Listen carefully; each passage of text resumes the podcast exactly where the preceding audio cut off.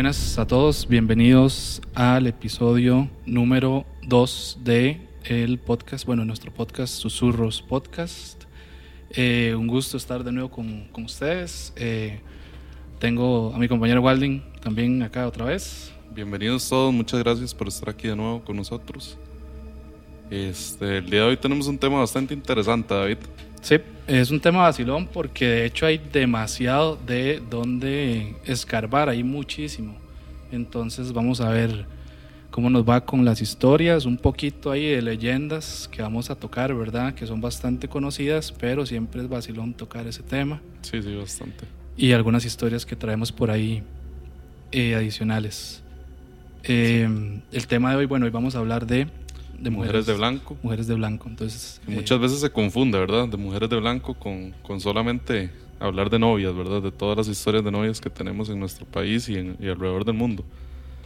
Pero el término mujeres de blanco abarca no solamente a la, a la, categoría de novias, sino a mujeres que en realidad se ven vestidas de blanco en carreteras, translúcidas, todo ese tipo de, de, de, historias que conocemos, que alguna, alguna que otra persona en nuestra vida siempre nos ha dicho, ¿verdad? Que tienen ahí por ahí una historia de, de una mujer de blanco. Sí, ya de por sí, solo hablar de fantasmas o espectros de novias ya es interesante, ¿verdad? Sí, y si uno sí, le, agrega un, le agrega un toquecito y amplía un poco más el espectro a también algún otro tipo de, digamos, fantasma o, sí. o demás que sea de blanco también. Entonces. Ma, es que, pucha, imagínese, esa vara asusta, weón. Sí, sí, sí, sí, claro. Es que no. A ver, si yo me pongo a pensar en, en, en una situación en la noche en que yo veo una mujer que me sale, en este caso particular, vestida de novia y ojalá tétrica. Sí. Mae, completamente, yo me cago completamente.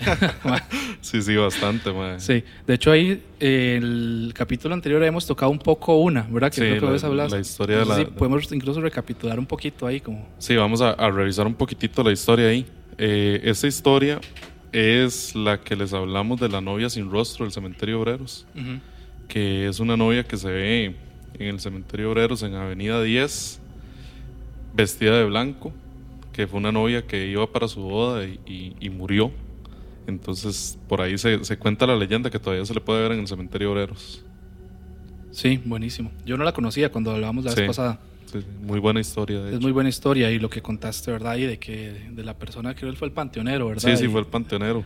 Que, la, que cuando la sacaron y de todo hecho, eso. De hecho, recuerda que habían varias historias también. Este, bueno, el chico, el panteonero, era el que, el que, sí. el que hablaba un poco de eso. Que también habló el del ferrocarril, el chofer del ferrocarril. Sí. Que un día pasando por una noche por ahí, lo, la, le salió la, la novia del cementerio obrero. Pero eso es una leyenda bastante, bastante conocida, la verdad, de la ciudad de San José. Sí. Sí, eso es importante mencionar. Lo que estamos hablando del cementerio obrero de eh, San José, ¿verdad? San José. San José de Costa Rica. Sí, sí, sí super tuanis. Bueno, David, yo creo que podríamos empezar ahorita con, con una historia de las que usted trae. Man. Tenemos sí. unas que unas cuatro cada uno. Yo tengo, tengo varias, hay que ver sí, cómo sí. nos va ahí con, con, el tiempo. Ahí de vamos, hecho, vamos contándolos. Eh, yo creo que hay que mencionar antes de empezar como con historias particulares, hay un par, bueno, en esta no es una novia, pero hay una leyenda, uh -huh. creo que a nivel latinoamericano es de las más conocidas, de las más conocidas, que es una mujer de blanco y la que todos hemos oído hablar, ¿verdad? Que es La Llorona. La Llorona. La no, y tenemos otra por ahí que es en el desarrollo del podcast también vamos a ir un poquito hablando de, de, de leyendas no solo costarricenses sino latinoamericanas sí. también sí. que son muy regionales en realidad sí claro bueno yo no sé no sé fuera de América no sé o de Latinoamérica no sé si habrá por ejemplo eh, algo relacionado a la Llorona sí. yo sí sé que en Latinoamérica desde México hasta abajo verdad Chile Argentina sí, sí. hay ¿verdad? algún tipo de leyenda que está relacionada a la Llorona Sí, y lo que pasa es que le, le, tienen nombres diferentes, ¿verdad? También, sí. eso he escuchado. La Llorona, yo siento que es más centroamericano también. La, la Llorona creo que es como el nombre muy sí, gen general. El, el, nombre general para las mujeres de blanco también. Sí, y, y la típica, ¿verdad? Que escuchas en, el, en, el, en algún río o cerca de algún lugar, siempre relacionado a agua. Eso sí. es muy importante. Sí, sí, sí, de hecho. Siempre relacionado a agua. Eh, hablando un poco, bueno, sobre la Llorona. Este, hay, bueno, hay varias cosas que hay que mencionar que son muy interesantes porque creo que hay como dos raíces de la historia. Eh, una que me llama muchísimo la atención para que veamos desde dónde proviene el origen es que es prehispánica. Sí, Eso es muy interesante porque quiere decir que en, eh, incluso los indígenas de cada una de las regiones de Latinoamérica tenían algo eh, relacionado o, o sí, que, que asociaban, Sí. digamos, a, a la llorona. O, Sí, o- ya- o ya no necesariamente como la figura como la conocemos, pero sí desde ahí viene. viene desde nuestros antepasados, de hecho, es una historia que, que mucha gente piensa que empezó en México, pero realmente es desde mucho antes que ya se, se Sí, hablaba de de hecho, ella. bueno, yo eh, dentro de un poco de info que estuve ahí recopilando, yo estaba viendo que al menos en, en los indígenas nuestros en Costa Rica, los Bribri y Cabecan, ¿verdad? Eh, dentro de lo que pude yo leer en algunos libros, alguna información en internet, etcétera, es que ellos tienen algún tipo dentro de, de, ¿verdad? Todos los la parte espiritual que ellos tienen y en la naturaleza, un tipo, algún espíritu que si no me equivoco, vamos a ver, creo que llaman ITSO, ITSO, si no me equivoco y me corrigen porfa, ¿verdad? Si estoy diciéndolo de manera errónea alguien porque conoce más del tema, sí. Sí, yo no conozco tanto y lo, ¿verdad? es un poco eh, más light la info que, que uno conoce. Que era un espíritu que ellos relacionaban mucho a la naturaleza, a los ríos, eh, a los bosques y era como un, un tipo de lamento Ujú. que ellos escuchaban. Y em, que estaba muy relacionado también a los niños, como cuando algo le pasaba a algún tipo de niño o, o se veía el llanto, lo relacionaban muchísimo. Ujú. Entonces es muy interesante porque esto que vos estás diciendo, ¿verdad? Que mucha gente lo asocia a México. Pues sí, eh, creo que la mayoría de gente en Latinoamérica asocia, ¿verdad? Sí, sí, sí. La Llorona, ¿verdad? Con una leyenda que or- se origina en México.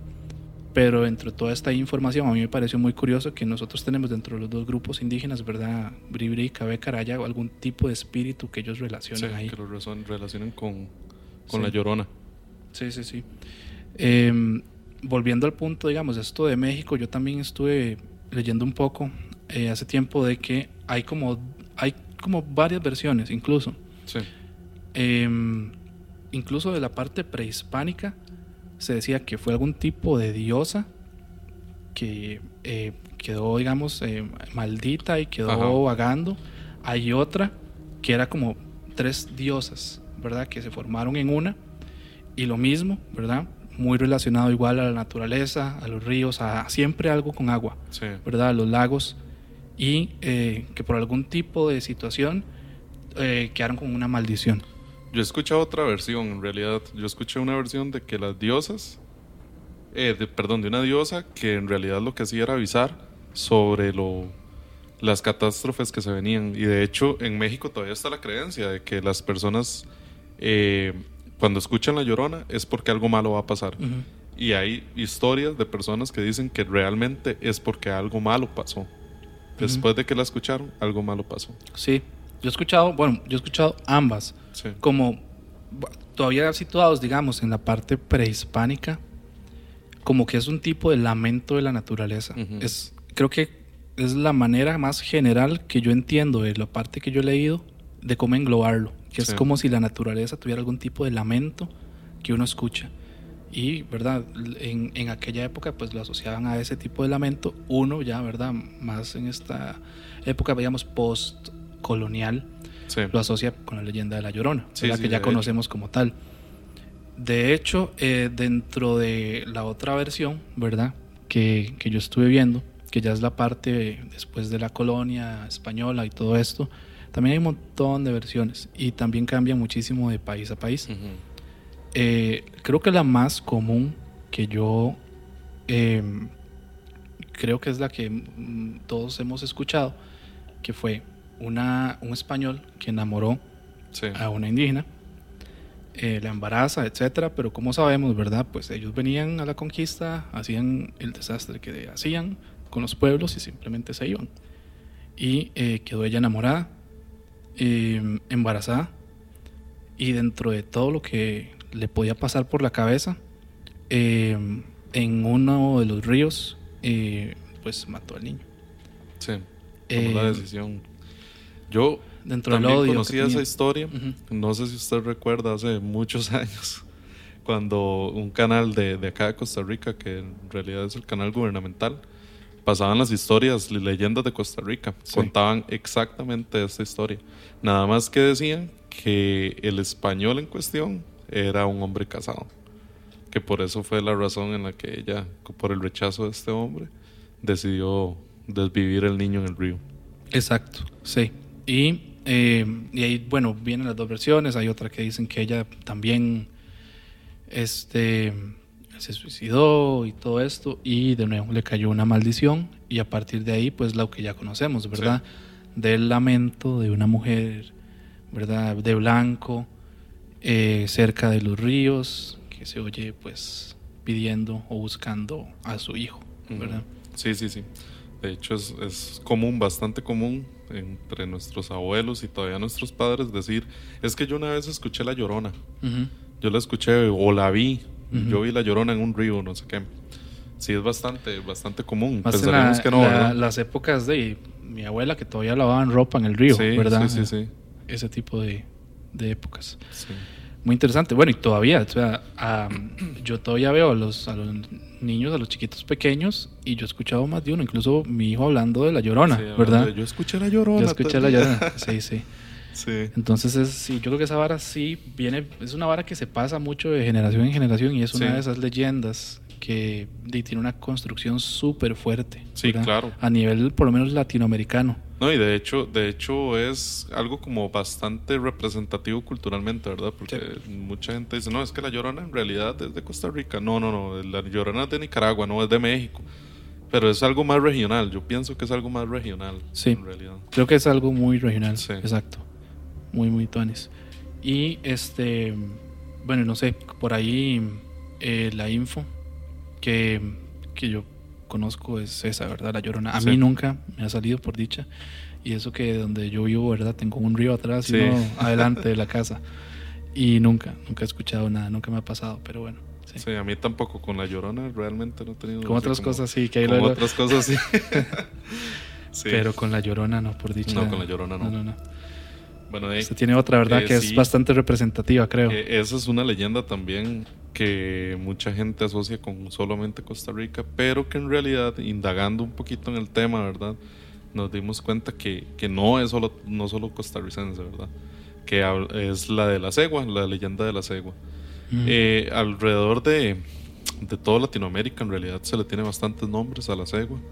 El más conocido, aparte de cegua, es la ciguanaba, que la ciguanaba es una representación mexicana, más mexicanizada de, lo que es la cegua. La cegua es, para los que no conozcan, es una mujer que está vestida de blanco, volviendo al tema de las mujeres de blanco, las mujeres fantasmales de blanco en realidad, que tenía una cara angelical, en realidad, que era una cara muy bonita, una persona súper linda, súper amable, que le pedía ride a los hombres por la calle Pedía ventón. pedía aventón. Este, les pedía, pero había una característica. Todos esos hombres que andaban en la calle o se andaban portando mal o andaban ebrios. Andaban borrachos. Andaban borrachos, venían de tomarse las birritas ahí al bar. Y donde veían una mujer bonita, la subían al caballo en los tiempos de antaño o la bicicleta también, habla de, de que la subían a la bicicleta.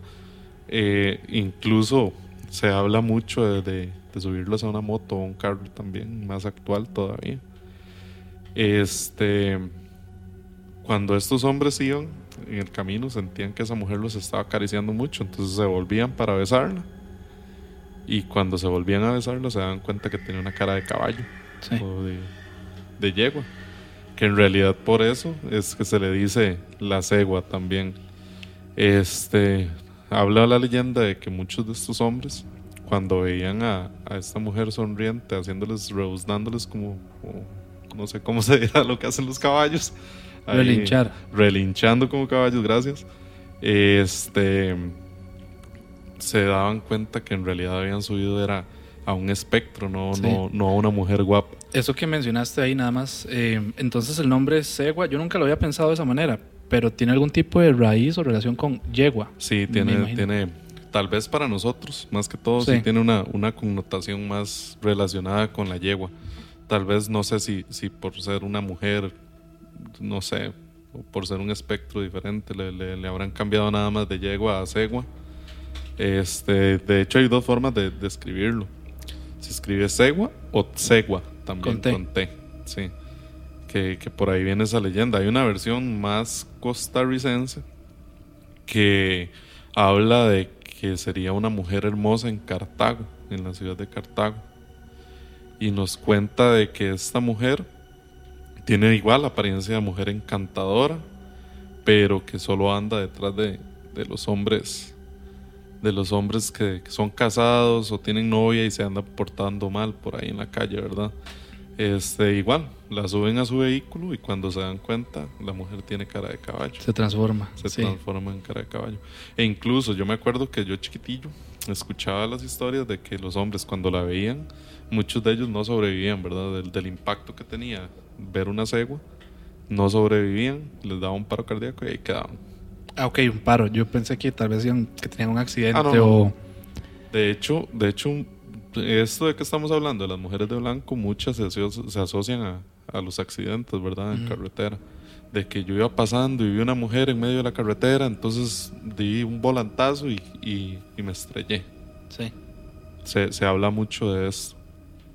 Pero bueno, esa es la historia de la, de la leyenda de, de, la de la cegua en Costa Rica. Yo, bueno, de la cegua yo sabía por ahí que, al menos en Costa Rica y Panamá, sí he escuchado que hablan de la cegua. No sabía que llegaba hasta México también, como la de la Llorona.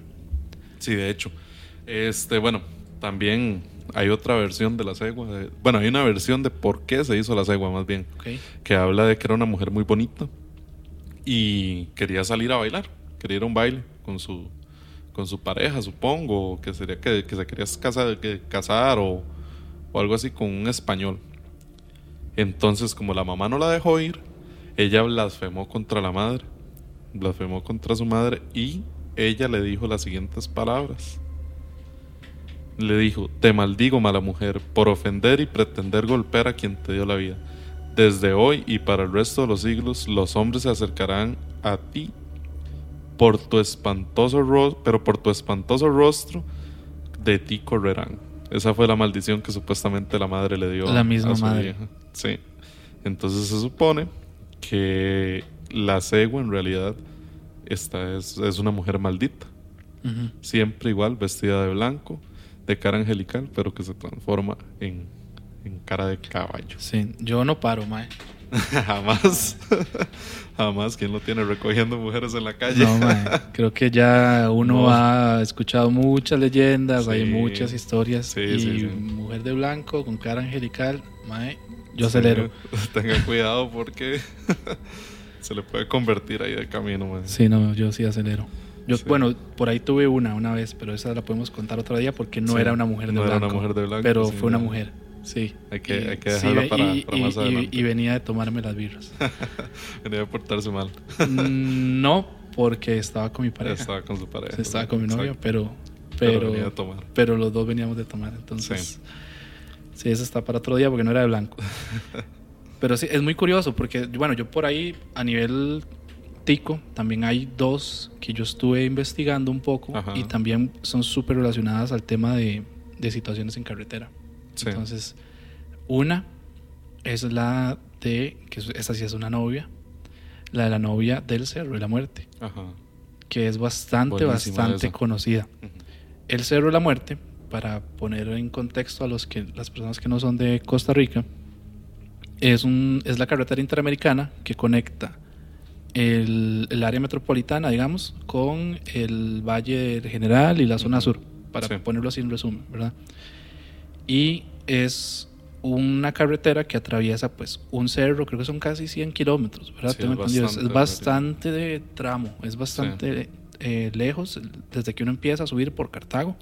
empezando por Tablón del Huarco, que eso es como el, inicio de la... Y tras de eso, ¿verdad? Es bastante alto, neblina, frío, entonces todas las condiciones perfectas, ¿verdad? Para un buen susto. Que realmente no se llama Cerro de la Muerte, Se llama Cerro Buenavista. Cerro Buenavista, pero se le conoce, le conoce como Cerro de la Muerte. Debido a todo lo que ha pasado ahí. Exacto. Y esa de la novia del Cerro de la Muerte que yo he escuchado, esa me parece que incluso sin ser tan conocida a nivel regional, puede que sea peor que el de la cegua. Sí. Porque la cegua usted decide montarla. Lo que yo, ¿verdad? Conozco de la novia del Cerro de la Muerte es que, bueno, aparece porque igual es vestida de novia porque algo le sucedió el día de su boda. Sí. Se dice que fue un accidente y para ser más específicos, dentro de toda la información que yo recopilé, se dice que es entre el kilómetro 27 y 95, para ser específicos. Ahí en algún punto aparece. Sí, es un rango bastante amplio también. Sí, sí, sí. Y este, bueno, se dice que aparece especialmente a camioneros, traileros, choferes de bus y que incluso si ellos pasan de largo al rato, cuando vuelven a ver su asiento de al lado o de atrás, ahí está. Ahí está. Aunque usted no lo haya montado. Ajá. Entonces, uff, esa vara, Maje, sí, es que. No, y, y es más lógico que se le aparezca a ellos, porque más, si usted se pone a ver quiénes son los que manejan de noche por esas sí, rutas. exacto, exacto. Los camioneros Sí. siempre tienen rutas de noche sí. Por, por el tema del tráfico. Sí, yo por ahí tengo una historia ahí, maje, que ahorita se la puedo tirar también. Sí, ahorita puedes, puedes contarla. Entonces, a mí me parece que eso es súper tétrico porque vos puedes ver un espanto en la carretera, vos ves, y incluso uno conociendo un poco la leyenda, decís, mae, meto la chancleta, vámonos, sí, pero que vos veas al lado y esté ahí, ¿verdad? Uf, sí, maje, qué miedo. De hecho, por ahí nos enviaron una historia que esa la vamos a tirar más adelante, pero Sí. para darles un poquito de contexto, te involucra a una persona enojada y al diablo. Yo, yo creo que yo se la, se la envié a usted para que la leyera también, sí. sí. Ahí luego la vamos Sí, a, sí, ahí la tiramos contar. después. Luego, es muy curioso, esta, dentro de esta historia, para como terminar un poco, se dice que las, las personas que sí la montan o que sí tienen algún tipo de interacción, es curiosísimo que ella pide bajar en un cementerio, no sé cuál, honestamente, porque no, no logré eh, averiguar cuál es exactamente dentro de todo el tramo. Hay un cementerio, no sé si es en la parte del Huarco más de Cartago o es al revés, llegando, Sí, a, la, llegando a a Pérez, Pérez, vez. Celedón, pero que ella pide bajar en un cementerio específicamente. Entonces, es una combinación Sí. demasiado tétrica para mí. O sea, Pucha, madre, pero ahí hay un problema. ¿Qué pasa si no la llevo? ¿No cree que es más el susto? exacto. Yo prefiero, en realidad preferiría parar, ma. O sea, usted me está diciendo que si usted hoy sale para acá al Cerro de la Muerte y le sale la Sí. novia, la monta. Sí, prefiero hacer eso. Porque le voy a, le voy a explicar por qué. Por lo menos yo ya sé de que mae, De que se va a bajar. no es algo normal, se va a bajar. Pero si se sube y de un pronto a otro la veo, ¿qué pasa? Seguro me mato. Sí. Y eh, bueno, y ahí va el comentario que mencionaste muy relacionado a que provoca accidentes, Sí, ¿verdad? Y ahí han habido muchísimos accidentes sí en es que es, lo, es algo que, lo, que, lo que le digo. Yo voy sentado manejando solo y de un pronto a otro vuelvo a ver y está una persona al lado mío. No una persona, Un, un, espectro. espectro. sí. Por eso le digo, prefiero que se monte. Llevarla, yo sé que es un espectro, pero la llevo. Mae, para contarle un poquito la historia de, de esa vez en el Cerro de la Muerte.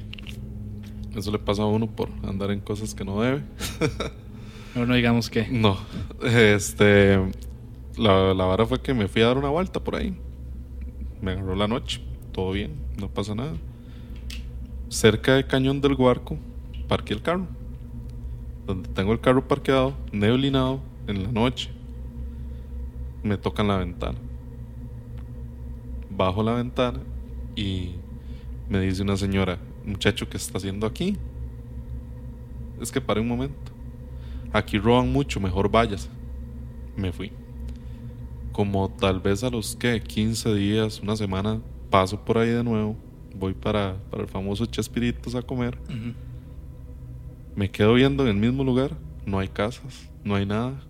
Como tal vez en un tramo de unos 4 o 5 kilómetros. No hay nada, absolutamente nada. ¿Qué hace una señora en ese lugar a esa hora de la noche? En, ahí, parada, nada más avisándole a la gente que no se queden ahí porque los pueden asaltar. Y. Y, y qué.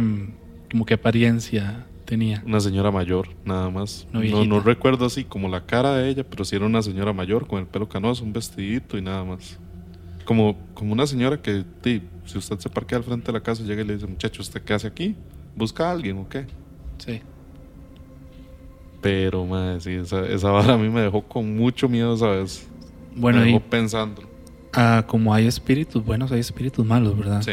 Sí, Uno no sí. sabe si puede haber sido algún tipo de, De de advertencia. advertencia, como Sí. mae- muévase de aquí. Sí, sí, no sabemos qué puede pasar, ¿verdad? Pero sí es bastante. me imagino tétrico. Me imagino cuando usted pasó ya la próxima vez al no ver en ese tramo nada, casas, negocios. Mae, sí, es que por eso no hay nada todavía. Si hay algún lugar ahí que usted ve, usted dice, mae, hey, puede ser que, que la señora salió salió de ahí o, o que simplemente venía caminando para Pero ese lugar. Pero igual, no ¿qué, hay hora, nada. qué hora era? Como nueve, nueve, ocho, nueve de la noche por no ahí. era tan tarde. No era tan tarde tampoco. Si es que tras de eso, si usted me dice que le pasó, no sé, a la una, a la Ah. medianoche, yo digo, man, Sí, no hay nada que sí, decir. Sí, sí, A mí me dejó pensando mucho porque mm, es que está difícil que una señora vaya caminando por ahí a esas horas. Sí. ¿Entiende? No, no lo creo muy probable, la verdad. Yo creo que los dos estamos pensando lo mismo. Sí, Es, para mí, eso es algún tipo de advertencia. sí, sí, puede ser, puede ser. Sí. ¿Tenés alguna otra? O yo Eh, tengo una muy parecida también a la que acabamos de contar. No sé si. yo tengo otra más por ahí. Dale. Eh, esta leyenda, en realidad, investigando un poco, me encontré que, que no pasa solo acá en nuestro país, ¿verdad? Es una leyenda que pasa también en España. Este, que es la cascada de la novia. Hay similitudes, no es, no es igual completamente. La cascada de la novia o el salto de la novia aquí en Costa Rica, esa cascada, la leyenda española cuenta que había un ritual para los novios en cierto pueblo. Recuerdo que se llamaba Navajas el pueblo, la región no recuerdo cuál era, pero que hay una cascada en la que los novios, antes de casarse, la novia tenía que dar un salto, como, como cruzar una, cas- una cascada de un salto. Este, esto siento que es como un salto de fe, ¿verdad? Que es como Sí. tal vez este para para simbolizar que la novia realmente estaba segura de casarse con, con ese muchacho. Este una de las novias a la hora de hacer el salto se resbaló y cayó en una caída de más de 50 metros y, y falleció. Y por esto la ven en esta zona de España. En Costa Rica hay otra versión de la- del salto de la novia, que de hecho la catarata es súper bella. Yo no sé si usted la, la logró ver o si la ha visto. La catarata es impresionantemente Sí. bonita. Que habla de que eran dos novios que iban a dar un paseo justo antes del día de su boda. Y cuando iban pasando por esta catarata iban a caballo. Y cuando iban pasando por esta catarata, el caballo de la, de la muchacha se desbocó. Y donde dio el salto, cayó a la catarata y murió la muchacha. Y que la han visto realmente desde arriba, donde ella está, viendo hacia abajo a las personas que llegan a, la catarata. Y esa catarata, catarata es, es Saltilla. Sí, sí, bastante. No sé cuánto mide, pero- Bastante. Eh, por si acaso, en la provincia de Castellón, dice que es. En eh, Castellón, no, Navajas, de Navajas, Castellón. sí. Sí, sí, sí, tiene razón. Este, entonces, mae, usted sabe ir uno ahí caminando, de esos, de esas caminatas nocturnas que hacen ahora para hacer hiking y la vara, y llegar y ver a una señora, una muchacha sentada, vestida de novia o lo que sea, Viendo de desde arriba. sí, viendo desde arriba para abajo. ¿Qué hace? no Y, se puede devolver. Si se devuelve, se pierde. Sí, no- y no se va a devolver todo el mundo tampoco. No, no, de hecho no. Sí, esta sí conocí un poco la historia. Eh, yo no, no paso mucho por ahí, pero sí he escuchado gente que sí la ha visto. Sí, sí, sí, sí. Está súper interesante y, y interesante que ella, yo no sabía la de España, la de Navajas. Esa me llama Sí. la atención porque vos dijiste que ellos, ellos tenían que saltar. Sí, tenían que saltar, era como, como un cierto tipo de ritual en el que la novia tenía que dar ese salto, porque era como el salto de fe hacia el matrimonio.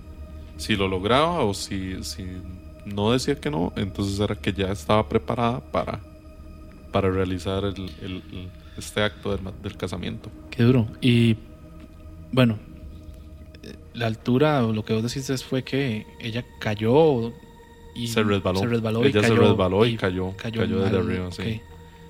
Sí, entonces de- no estaba lista para el matrimonio. Tal vez no estaba lista, sí.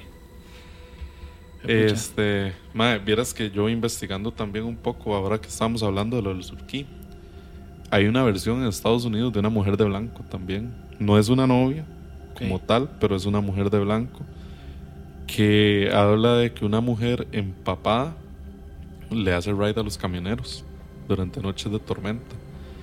Este, cuando, cuando ella se sube, eh, descansará hasta que alguien la lleve hasta su casa y no la dejen en algún punto de la carretera. Habla de que cuando las personas se niegan a llevarla, tienen accidentes. Entonces, me habla muy, es algo muy parecido a lo que realmente estamos Sí. hablando. Se relaciona muchísimo. Creo que también es que creo que las historias de lo que son espectros en carretera son muy comunes porque se dice y bueno, me imagino que muchos de estos espectros, fantasmas y demás que uno ve en carretera, eh, muchos son o han tenido accidentes y al menos dentro de lo que yo sé, se supone que cuando una persona tiene una muerte estrepitosa, fea, en un accidente, de repente su espíritu o su alma no descansa realmente, porque no asimila el que está muerto. Hay una teoría que habla de que cuando la gente muere antes de tiempo, realmente lo que pasa es que con su tiempo de vida, lo que le queda del tiempo de vida, tiene que pasarlo penando. Porque ellos no deberían de haber muerto en ese momento. Entonces tienen que pasar ese tiempo penando Esa en no el lugar donde, donde murieron. donde Esa murieron. no la conocía. Yo Sí. con- no, no, oh, pucha, qué duro, porque entonces eso quiere decir que si yo estaba destinado a, a vivir hasta los 80 y algo me pasó a los 40, 40 años, tengo que estar, Tiene que estar penando 40 años. porque si no fue mi culpa tal vez. No sé. eso, eso es lo que yo no me explico. Pero en realidad es bastante interesante man, Sí. darse cuenta de, eso. Yo había escuchado la otra que te comenté, de que las personas quedan en este plano, o el alma, digamos, o el espíritu quedan en este plano, digamos, terrenal, porque no han asimilado que murieron. Sí, sí, sí. Y porque todavía están, no sé, por poner un ejemplo, hay miles de historias de accidentes donde las, hay personas que están, se detienen a gente en carretera para que les vayan a ayudar con algo y, Ujú. y es un fantasma. Sí, es un fantasma. Pen- que la- no sé, ¿verdad? Estar De hecho, yo- yo reviviendo había escuchado- cada día, cada noche Ajá. lo que pasó. Había pidiendo ayuda. escuchado en un canal, no recuerdo si eran relatos de la noche, creo que sí, que una leyenda en Nayarit, creo que era, que hablaba su- justamente sobre eso, de una mujer que llegó a pedirle ayuda a una, a una familia o a un taxista, no recuerdo bien en este momento, no lo tengo claro, pero llegó a pedirle ayuda de un accidente y cuando las personas llegaron a ayudar, la mujer desaparece. Ujú. Cuando llegan los de la Cruz Roja a sacar los, los cuerpos, se dan cuenta que la mujer pidió ayuda porque su hija todavía estaba Todavía viva. estaba viva. Yo la escuché, sí. sí. Buenísima esa historia. sí. No, no la tengo muy clara ahorita porque hace tiempo fue No, que no, la escuché, pero, pero, yo pero sí la he escuchado. O sea, prácticamente el fantasma de la mujer Ajá, salvó a su salvó hija. a su propia hija. Sí. Sí, eso yo lo había escuchado. Volviendo un, poco ahí a lo que mencionaste ahora del surquí. En el surquí también hay una historia. Bueno, en el surquí creo que el- el- hay muchas historias. Sí. Que igual, de nuevo para el contexto eh, fuera de Costa Rica, el surquí es un túnel. Bueno, el túnel del surquí es la carretera que va, es la carretera número es la carretera 32, 32 la que va carretera 32. de nuevo del gran área metropolitana en Costa Rica, pero en este caso hacia el Caribe. Hacia el Caribe, hacia Limón. Y es una ruta bien complicada también. Sí, demasiado, man. Bien complicada, lluviosa, con demasiada vegetación, Peligrosa, muchos derrumbes, accidentes. muchos accidentes. Ujú. Y hay un túnel, Sí, que el túnel mide alrededor de 500, 600 metros, si no sí me equivoco. algo así. Si no me equivoco. Y ahí también hay una historia. Bueno, hay varias, pero en el contexto de Bastantes. mujeres de blanco, hay varias, pero en el contexto Sí. de mujeres de blanco, se dice que aparece una mujer vestida de blanco, no es una novia, Ujú. Pero que es una mujer vestida de blanco, que aparece cerca o en el túnel o en los alrededores del túnel. No está pidiendo ride, no está pidiendo nada, simplemente como que tiene algún tipo de... o está a pie, nada más esperando y la ven pasar, no hace nada. O se dice que hay gente que la ha visto corriendo, Sí. como, como con desesperación, en el túnel o en los alrededores del túnel. Ujú. Eh, no se sabe mucho, no se sabe tanto de esta, creo, como la del Cerro de la Muerte. Sí.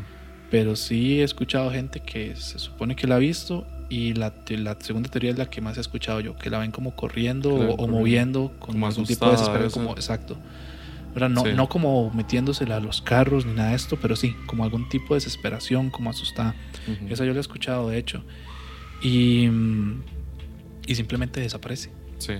Eh, eso es todo lo que hace. No, no se monta No al pide carro, ayuda, no pide ayuda. no no- monta no, no, nada. es como tal vez algún tipo de fantasma, espectro Mae, que no. Ahora que, dice- que me está contando esta historia, me acordé de algo muy importante también, que es una de las teorías como de que nosotros como somos energía dejamos una impresión en el tiempo, Ujú, que en ese espacio queda como una impresión. Entonces hay una, esa teoría habla de que digamos, eh, yo iba en el carro, tuve un accidente y fue tan trágico que ahí quedó como el, mi miedo, mi mismo miedo imprimió ese momento en el tiempo. Entonces que usted va pasando y ve el mismo accidente, me ve a mí, la cara mía, pero no pasó nada. ujú. Cuando usted se va a fijar, en realidad no pasó nada. Entonces eso es como que, como que tal vez ese, ese momento donde ella corrió fue como, Lo como esa pasó en el- impresión en el, tiempo. Sí, Sí, lo que Sí. pasó cuando tal vez una persona que tuvo un accidente Sí. o alguna cosa así, Sí, sí. y es lo que se está repitiendo y repitiendo y repitiendo. Sí, exacto, man. Bueno, volviendo a esto de, de impresiones en el tiempo, hay, no, esto no tiene nada que ver con mujeres de blanco, pero creo que hay que contarlo, hay ya que que estamos en el, en el contexto Dele, del, del dele. túnel Surquí, que es la gente que ve en esa carretera la famosa ambulancia del Surquí. Ajá, exacto. que se supone que es una ambulancia eh, vieja, no es una ambulancia moderna, ni en apariencia es, un- es una ambulancia vieja, no sabría de qué años, ¿verdad? Decir que es, Sí, pero que a como hay gente que la ha visto, hay gente que solo la escucha. Y ojo, se dice que cuando la gente la ve o la escucha, pasó o va a pasar un accidente en, en la carretera. Y en esa carretera hay accidentes todo el tiempo. Es casi fijo. man. Y hay mucha gente que sí menciona, además ahí de fijo, cuando nos cuando eh, vean el, el episodio fijo, nos van a poner un montón de personas que han visto, han escuchado la Sí. ambulancia. Esa, esa creo que es incluso más común que la que esta mujer de blanco. Sí, Y puede ser lo mismo, una impresión en el tiempo, ¿verdad? De una ambulancia. Es- no, no sé mucho de la historia, eh, lamentablemente, pero algún tipo de ambulancia que tal vez iba a atender alguna emergencia, tuvo un accidente y quedó la impresión en el tiempo ahí o, o el espectro de la ambulancia. sí, que. Y los que la han visto dicen que no lleva conductor. O sea, Puta madre. se me salió la palabrota y todo.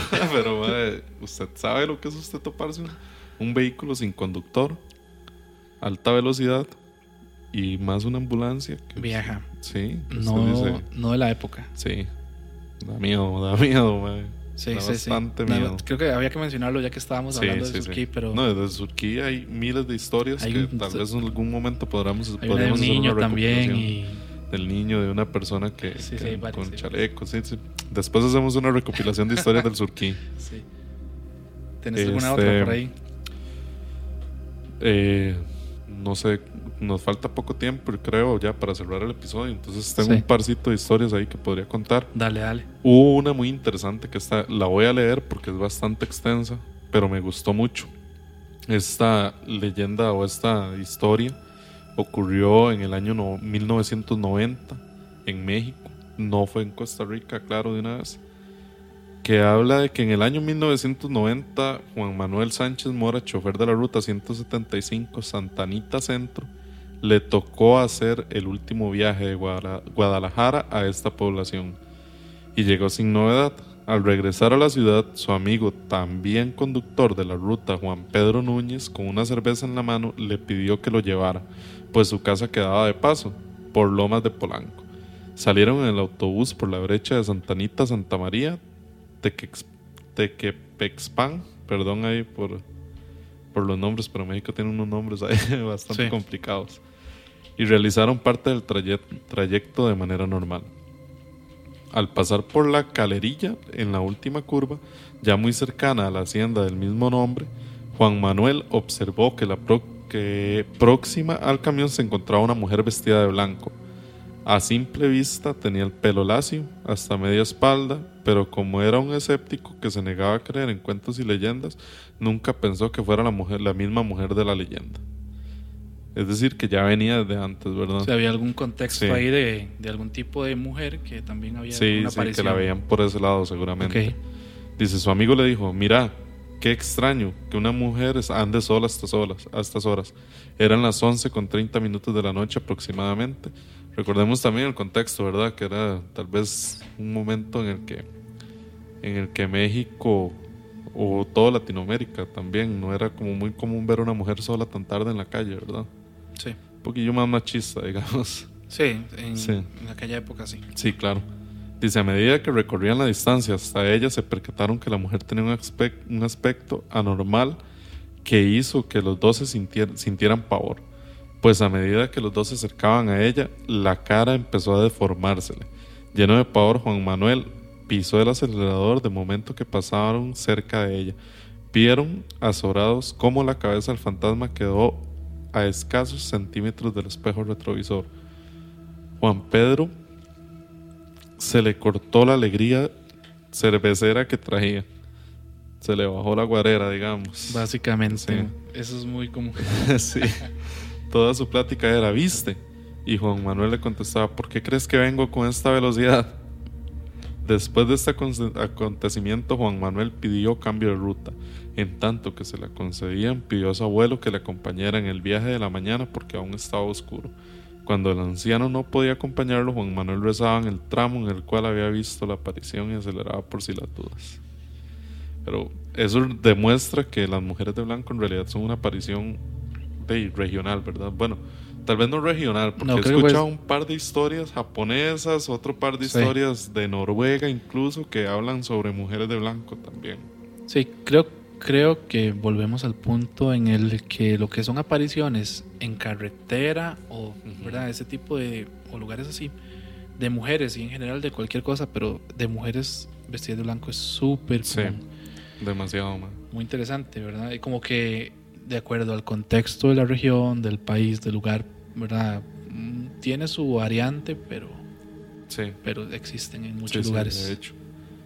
David, no sé si usted tiene otra historia por ahí. Yo tengo todavía una más que podría no, eh, bueno, no, a nivel personal no. Yo creo que no, tengo ninguna mujer de blanco, pero... Yo tengo una que de hecho me pasó hace como tal vez año y medio, algo así. Que en su momento tal vez no le tomé como la importancia que debía. Yo resulta que venía de un lugar en Acosta que se llama Coca, yo soy de Acosta venía por cierto lugar y se me cruzó una persona. Yo en el momento nada más vi una mancha. ¿Qué pasó? Pero cuando yo volví a ver hacia el costado izquierdo, vi una mujer de blanco, pelo negro, alta, viéndome fijamente a mí. Venía despacio, entonces yo seguí despacio, me quedé viéndola, pero era como una curvita, después seguía una mini recta y otra curva. En la otra curva sale un vehículo donde este vehículo tiene las luces altas puestas, la mujer se desvanece. Ese día llegué donde mis amigos, les conté, ninguno me hizo caso. Resulta que como tal vez este año, sí, como este año, estoy hablando con dos amigos de la zona y les, uno que vive muy cerca de ese lugar. ¿Cuándo te pasó eso? ¿Hace cuánto fue? Como año y medio. Año y medio. Sí, sí, un año, año y medio por ahí anda. Eh, llego y este año estoy hablando con ellos y estamos hablando de, cosas de miedo porque los que me conocen saben que a mí esas cosas me, si me quieren tener horas hablando, díganme algo sobre eso. Ok. La cosa es que estamos hablando y les cuento yo esa historia. Yo, eh, mi amigo se, es mi primo, se llama Jason. Yo, madre, Jason, es que usted no sabe, más yo un día venía de Coca, tal y tal cosa, tal hora, eran como las ocho y media, nueve de la noche, y le cuento y me dice, no me diga que usted la vio. Y le digo yo, ¿cómo? Y me dice, sí, es que mi papá, mis tíos, todo el mundo cuenta que en esa vuelta justamente se ve una mujer de blanco en el mismo lugar que usted la, que usted la vio. Hablando con otro compa el mismo día dice, sí, sí, yo también he escuchado la, la- la historia, pero yo creí que era mentira porque nadie me había dicho nunca que la había visto. Que digamos así, vividamente que la había visto. Pero mae, la vi. la vi ese día. Y, mae, y bueno, y eso es. eh, no sé ni cómo decirlo. Es. eh, es una situación que lo pone uno a- como a pensar mucho más, porque tal vez en el momento usted, no sé, se asusta. Sí. Pero de ya hecho. cuando llega su primo o su amigo y le menciona, ¿verdad?, de que ellos también, ellos en general, varias personas lo han Sí. visto, mae, definitivamente no es algo eh, de, de este mundo, es un Sí, tipo de sí. fantasma, algún tipo de espectro. Sí, es algo que ronda por ahí, ¿verdad? Que no es así sí, como sí, que. sí.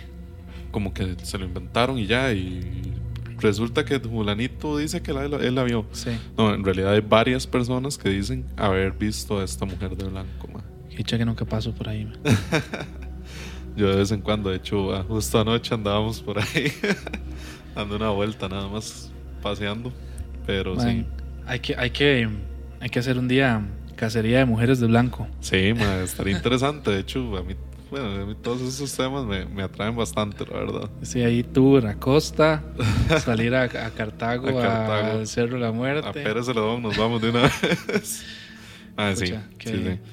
Bueno, Dima, yo creo que con esa historia finalizamos el episodio de hoy. Sí, estuvo... No sé si usted tiene algo más por ahí que No, decir. no, creo que estuvo bastante interesante Sí, sí, sí. porque mm, hoy podríamos quedarnos hablando de más ejemplos de, Sí, de claro. mujeres de blanco, hay horas de más, horas, madre.